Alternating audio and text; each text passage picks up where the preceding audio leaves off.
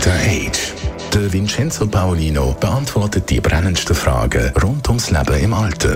Jetzt auf Radio 1. Im Alter möglichst lange die Heime in den gewohnten vier Wänden bleiben. Das ist das Ziel von uns allen. Auch von dir, oder, Vincenzo Paulino? Ja, die Frage, wie lange man alleine zu Hause leben kann, das ist nicht nur eine theoretische, sondern ich möchte das einfach mal kurz mit ein paar Zahlen unterlegen, was das eigentlich bedeutet in der Schweiz.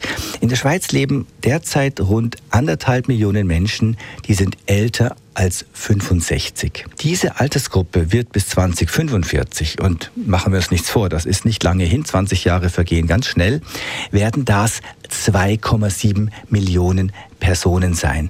Das heißt, der Anteil der Seniorinnen und Senioren wird von 18 Prozent auf 27 Prozent steigen. Im Moment leben rund 4 Prozent dieser Personen in einem Alters- und Pflegeheim oder in einer Spitaleinrichtung. Das heißt, 96 Prozent wohnen zu Hause. Und um da geht heute die Sendung.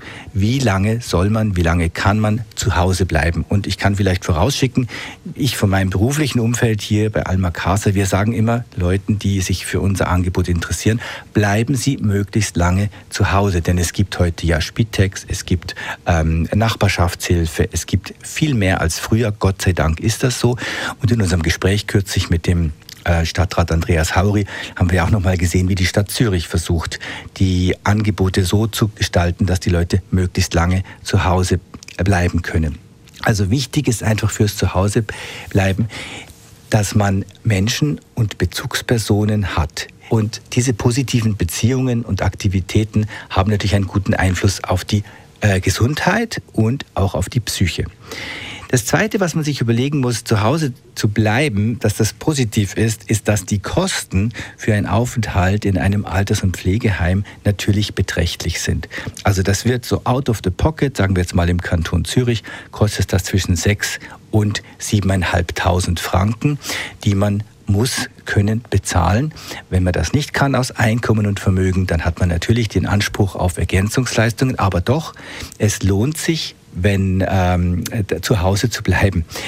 Und jetzt ist die Frage, ab wann wird es denn zu Hause zum Nachteil? Also wann ist es nicht mehr gut?